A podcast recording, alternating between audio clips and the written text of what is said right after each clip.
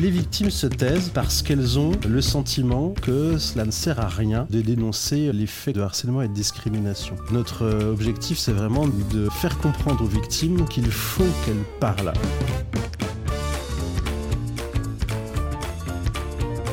Bienvenue dans le podcast du jeune avocat, réalisé en partenariat par la Gazette du Palais et la FNUJA. Dans ce troisième épisode, nous allons nous pencher sur un phénomène peu glorieux pour la profession d'avocat, le harcèlement et les discriminations au sein des cabinets. Pour aider les victimes et les témoins de ces situations à adopter les bons réflexes, nous recevons Charles-Édouard Pelletier, président de la commission collaboration du Conseil national des barreaux, qui vient de publier un guide sur le sujet. Charles-Édouard Pelletier, bonjour. Bonjour Laurence. Dressons d'abord un état des lieux de la situation. A-t-on une idée du nombre de collaborateurs victimes de faits de harcèlement et de discrimination au sein des cabinets d'avocats aujourd'hui?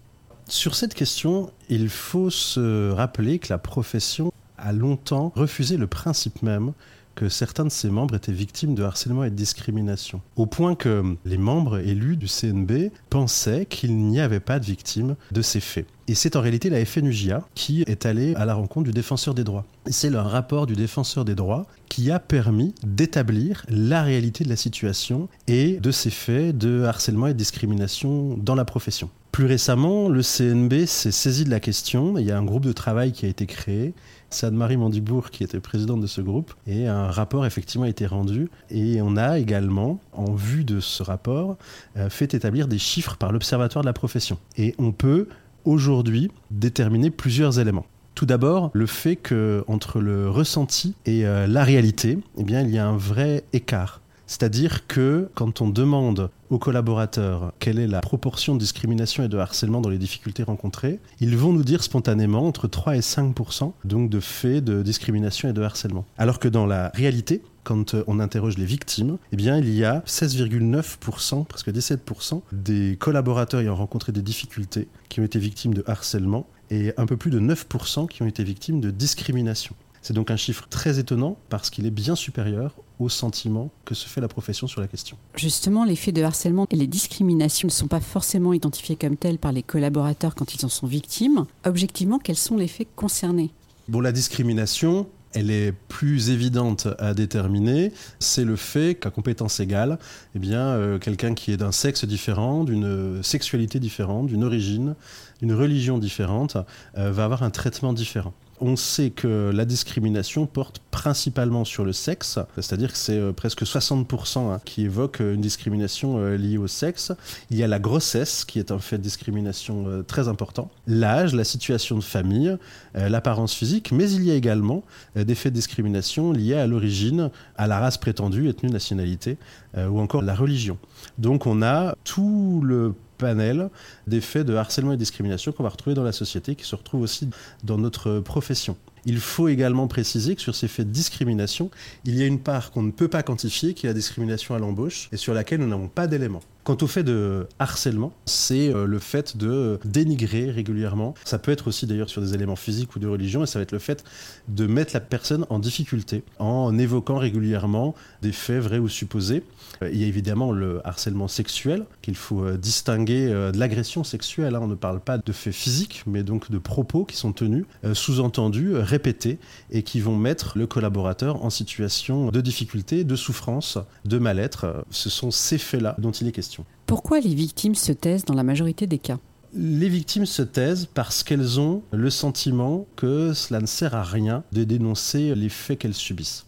Il faut avoir à l'esprit que le collaborateur ne pense pas que l'auteur de ces faits va être sanctionné. Quand on interroge les victimes, elles vont toujours nous parler d'impunité, du fait qu'il n'y aura pas de sanction, du fait surtout que ça euh, comporte un risque de dénoncer ces faits. Ça comporte un risque de ne pas retrouver de travail ensuite. C'est-à-dire que souvent les collaborateurs, quand ils viennent nous voir, quand ils vont à la rencontre d'une UJA, vont dire ben moi je préfère ne pas en parler parce que ensuite je serai grillé auprès de la profession. C'est une expression qu'on entend très souvent. On va parler du fait que je me suis plaint et que je ne retrouverai pas de collaboration. Ce sentiment-là, notre objectif, c'est vraiment de le briser, de faire comprendre aux victimes qu'il faut qu'elles parlent. Il faut qu'elles parlent pour elles-mêmes, bien sûr, mais aussi pour le suivant. C'est souvent cet argument-là qui convainc la victime de prendre la parole, en tout cas Moi, par exemple, quand j'étais président du GIA, que quelqu'un venait me voir en me disant je suis victime de ce type de fait, je ne veux pas en parler. L'argument qui finissait par convaincre, c'était si tu ne le fais pas pour toi, pense au suivant ou à la suivante qui va potentiellement subir les mêmes choses. Donc il faut en parler. Il faut aussi indiquer que même à ce que la victime ne souhaite pas déposer formellement une plainte devant son bâtonnier, et même si elle souhaite taire tout cela, le bâtonnier peut se saisir de lui-même d'une situation. C'est l'autosaisine du bâtonnier. On sait qu'à très grande proportion, cette autosaisine est ignorée par euh, la profession, euh, mais le bâtonnier, s'il a vent d'une situation de harcèlement ou de discrimination, peut se saisir de lui-même ouvrir une enquête déontologique, aller à la rencontre de ces personnes, les convoquer sans que personne ne se soit formellement plaint de la situation. Ça, il faut le dire, il faut l'intégrer dans notre profession. Les victimes n'ont pas forcément besoin de se plaindre pour que les autorités de poursuite fassent le nécessaire. Comment doit réagir un collaborateur qui est victime de harcèlement ou de discrimination? Qui doit-il contacter s'il souhaite rendre public ses faits? On dit souvent il faut libérer la parole. Je trouve que c'est bien dans ça la réalité. Il faut aller chercher la parole. Le collaborateur peut se saisir de l'opportunité du contrôle a posteriori, par exemple, pour parler de la situation. C'est-à-dire quand le bâtonnier, son délégataire, va venir contrôler les modalités d'exécution du contrat de collaboration. Mais s'il souhaite positivement parler de ces choses-là, il peut se rapprocher des syndicats professionnels. Euh, les UJA sont là en particulier pour entendre les collaborateurs. On a SOS Collaboration qui existe à Paris, qui a été étendu à la province. On a dans beaucoup de barreaux, j'allais dire l'intégralité des barreaux, mais ce n'est pas tout à fait exact, des référents harcèlement et discrimination la conférence des bâtonniers a travaillé de nouveau récemment sur le sujet pour que le maillage territorial de ces référents harcèlement et discrimination soit assuré. Bien sûr, on peut toujours saisir le bâtonnier, mais il faut dire à ces victimes qu'ils peuvent euh, en parler à n'importe quelle personne, l'important étant que les choses se disent. On peut aussi envisager une plainte pénale, c'est-à-dire que rien n'empêche le collaborateur euh, de saisir le parquet, le procureur de la République, des faits pour lesquels il est victime. Mais cela sort un petit peu de notre champ de compétences et ça va plutôt concerner justement les faits d'agression dont je parlais tout à l'heure. C'est-à-dire que je pense qu'il faut vraiment distinguer entre les faits de harcèlement et de discrimination qui vont relever de la compétence de nos ordres des conseils régionaux de discipline, pour lesquels l'assistance des syndicats pourra être demandée, d'une agression sexuelle qui, à mon sens, nécessite sans délai une saisine des autorités de poursuite pénale, puisqu'on sera sur un tout autre registre.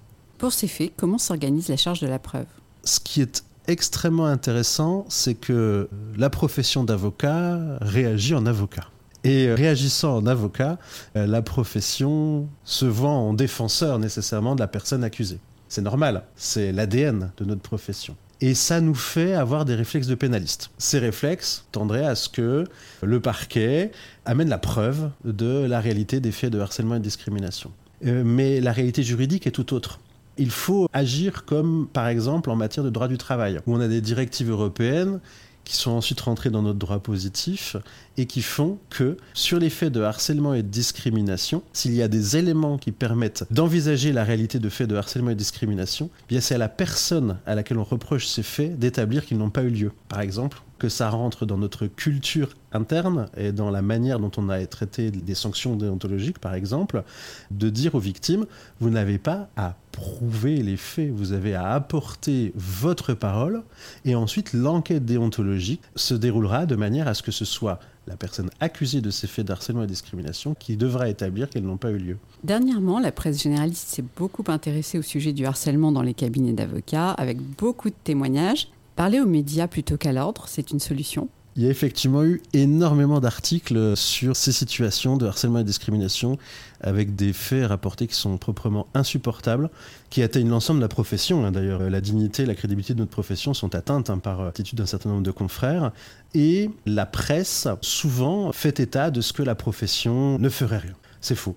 C'est faux parce que les enquêtes déontologiques étaient en cours. C'est-à-dire qu'il y a cet effet de buzz qui va être permis par la médiatisation. Je ne dis pas que c'est inutile parce que je suis de ceux qui pensent que MeToo ou Balance ton cab, pour parler plus précisément de notre profession, sont des outils qui ont permis la libération de la parole. Et que ce sont des évolutions de société important et nécessaire. Mais il ne faut pas euh, jeter le bébé avec l'eau du bain et répéter que notre profession serait incapable de régler ces problématiques. Encore une fois, la plupart des dossiers qui sont sortis dans la presse faisaient déjà l'objet de poursuites déontologiques, voire avaient déjà eu pour conséquence des sanctions déontologiques qui parfois étaient allées à hauteur d'appel. Mais c'est légitime, les enquêtes déontologiques ne sont pas publiques. Et donc euh, la profession ne peut pas se défendre officiellement en disant bah, il y a une enquête en cours, puisqu'on ne peut pas en parler. En parler aux médias, pourquoi pas? Mais euh, surtout en parler, comme on l'a dit tout à l'heure, aux membres de la profession qui permettent de faire changer les choses, puisqu'encore une fois, ce n'est que par la poursuite déontologique qu'on va pouvoir faire évoluer la situation. Quelles sont les sanctions possibles pour les harceleurs et les auteurs de discrimination? Un confrère qui manquerait de délicatesse auprès d'un autre confrère est sanctionnable au titre de tout ce qui existe dans notre panel de sanctions. Mais je ne peux pas répondre à votre question sans évoquer, à mon avis, une des grandes victoires de la FNJA pendant euh, cette mandature, c'est euh, la création d'une sanction spécifique qui est celle de l'interdiction de prendre des collaborateurs, qui a été étendue aux stagiaires et aux élèves avocats. Et à mon sens, c'est la sanction qui est la plus adaptée, puisque les harceleurs créent un système qu'ils reproduisent à mesure des collaborateurs, des collaboratrices qui vont succéder. Et donc, c'est sur ce système qu'ils vont fonctionner, que leur ego va augmenter, que leurs pratiques vont s'aggraver. Mais c'est aussi sur ce système que le cabinet va conserver sa rentabilité, puisque la rentabilité d'un cabinet d'avocats porte en grande partie sur la présence des collaborateurs. Et donc, en frappant là où ça fait mal, nous avons souhaité la création de cette nouvelle sanction qui est l'interdiction de prendre des collaborateurs. Et encore une fois, à mon sens, c'est la sanction idoine celle qui est la plus adaptée, celle qui concerne exactement les faits pour lesquels ils sont poursuivis, au-delà d'une suspension d'une interdiction d'exercer, c'est vraiment l'interdiction de prendre des collaborateurs qui va être la sanction la plus dure à l'endroit de ces cabinets parce qu'ils vont se retrouver dans une situation où leur équilibre économique va pouvoir être atteint parce que justement ils ne peuvent plus recruter ces collaborateurs et les épuiser comme ils le faisaient avant. Alors ce sont des sanctions qui sont par définition temporaires, dont doivent se saisir les conseils régionaux de discipline, puisque c'est une sanction nouvelle. Je ne connais pas encore de situation dans laquelle elle a été appliquée. À mon sens, c'est celle qui devrait le plus faire peur aux harceleurs et aux cabinets qui procèdent par discrimination. Comment mieux former les victimes, mais également les auteurs qui ne se voient pas toujours comme des harceleurs? C'est une question difficile parce qu'il y a une partie de la profession qui nous dit euh, que les harceleurs seraient victimes d'eux-mêmes. C'est un discours que j'ai, pour ma part, un petit peu de mal à, à entendre, parce que je pense qu'on est tous conscients de ce qu'on fait, mais il y a une partie de ce discours qui peut quand même être audible sur le fait que nous ne sommes pas formés au management et que nous sommes des professionnels du droit, des techniciens, mais que nous n'avons pas appris à gérer d'équipe, nous n'avons pas appris à gérer de collaborateurs. Tout cela se fait de manière très empirique, avec sans doute des défauts et des limites. Peut-être que ce type de formation, alors peut-être pas au titre de la formation initiale, mais plutôt au titre de la formation continue, ce type de formation sur le management, la gestion des équipes, permettrait de diminuer ces faits de harcèlement et de discrimination. Mais je pense qu'un harceleur sait quand même la plupart du temps le type de fait dont il se rend coupable au sein de son cabinet. Vous ne pensez pas qu'il y a un effet générationnel et qu'il y a des avocats qui se sont découverts harceleurs justement avec la libération de la parole? Oui, bah comme dans toute la société en réalité. Ce leitmotiv selon lequel on ne peut plus rien dire, qui est un petit peu agaçant, on a admis longtemps, parce qu'on était dans son cabinet, parce que c'était comme ça que ça se passait, des errements de tout type, des harcèlements de tout type, des propos inacceptables. Et c'est vrai que dans notre profession, euh, ça s'est d'autant plus maintenu que les structures sont petites et que la politique du cabinet est déterminée par euh, un ou une ou deux personnes qui sont un petit peu maîtres et seigneurs chez eux. Et c'est vrai qu'il a fallu du temps pour faire changer ça. Ils ne se sont pas découverts harceleurs, ils ont découvert que dans leur cabinet aussi, il y avait des limites. Ce qui est extrêmement intéressant, c'est que le contrôle a posteriori, par exemple, a permis à un certain nombre de bâtonniers qui m'ont fait ce retour d'expérience de découvrir que leurs camarades, des fois de promotion, des fois euh, des gens qu'ils appréciaient, en fait c'était de mauvais patrons. C'est-à-dire que on peut être amis dans la profession, mais découvrir à un moment que la personne qu'on a en face de soi, dans le cadre de la collaboration, c'est pas un bon patron. C'est rattrapable, mais euh, c'est bien de pouvoir l'identifier. De façon plus générale, est-ce qu'il y a d'autres évolutions à venir qui vont pouvoir prévenir ces cas? Pour prévenir ces cas, on a, mais j'en ai déjà parlé, encore une fois le contrôle a posteriori. C'est-à-dire on a le fait que désormais le cabinet sait que une fois par an, on va pouvoir interroger le collaborateur, idéalement euh, in situ, sur euh, sa situation. Et donc nous le savons parce que c'est déjà le cas. Le contrôle a posteriori a permis d'identifier un certain nombre de difficultés et donc cette euh, intervention de l'ordre dans l'organisation et le fonctionnement du cabinet freine par définition ces attitudes de harcèlement et de discrimination. La nouvelle sanction, donc euh, l'interdiction de prendre des collaborateurs, si elle se généralise, freinera aussi les ardeurs de euh, nos confrères qui ne sont pas délicats vis-à-vis de leurs collaborateurs. On a aussi, on parlait tout à l'heure des médias, une vraie libération de la parole qui fait que sans doute on ne laissera plus faire les choses comme ça a pu être le cas il y a quelques années. Par le fait que le CNB euh, s'est saisi de la question par le groupe de travail euh, sur le harcèlement et discrimination, par la généralisation euh, des outils, par le fait que, par exemple, et je souhaitais particulièrement en parler aujourd'hui, on a mis en place une plateforme là sur le CNB qui permettra aux collaborateurs, collaboratrices d'exprimer leurs envies sur les évolutions de la collaboration. On voit déjà sur cette plateforme qu'il est évoqué l'effet de harcèlement et discrimination. Donc cette libération de la parole, cette évolution sociétale ne pourront que faire positivement évoluer notre profession. Et on a le devoir aujourd'hui d'informer les bâtonniers, les membres des conseils régionaux de discipline, les confrères, les référents, tout un chacun de ces obligations qu'on avait un petit peu oubliées. Est-ce que ça, c'est l'objet du guide qui a été publié par le CNB justement sur euh, la lutte contre le harcèlement et la discrimination Le guide qui a été publié, en réalité, il rappelle le droit, parce que comme je le disais tout à l'heure, c'est assez flou en fait l'approche qu'on pouvait se faire euh, de la manière de sanctionner les harcèlements et discriminations. Et il rappelle ensuite la manière dont ça peut être poursuivi, la manière dont l'enquête déontologique euh, doit fonctionner, les sanctions. Il va même un peu plus loin que ça, le guide, puisqu'il a invité les commissions du CNB à travailler sur un certain nombre de sujets, comme par exemple réfléchir à la protection des lanceurs d'alerte puisque c'est quelque chose qu'on a pu voir dans d'autres domaines. Et les commissions, dont la commission collaboration, la commission règle et usage aussi, se sont d'ores et déjà saisies de la question. Donc de voir est-ce qu'on doit créer un statut pour la protection euh, des lanceurs d'alerte? Oui, ce guide, c'est un outil à l'attention de l'ensemble de la profession mais plus spécifiquement peut-être des membres des conseils régionaux de discipline ou des bâtonniers qui hésiteraient sur euh, la manière dont traiter ces dossiers qui sont particuliers.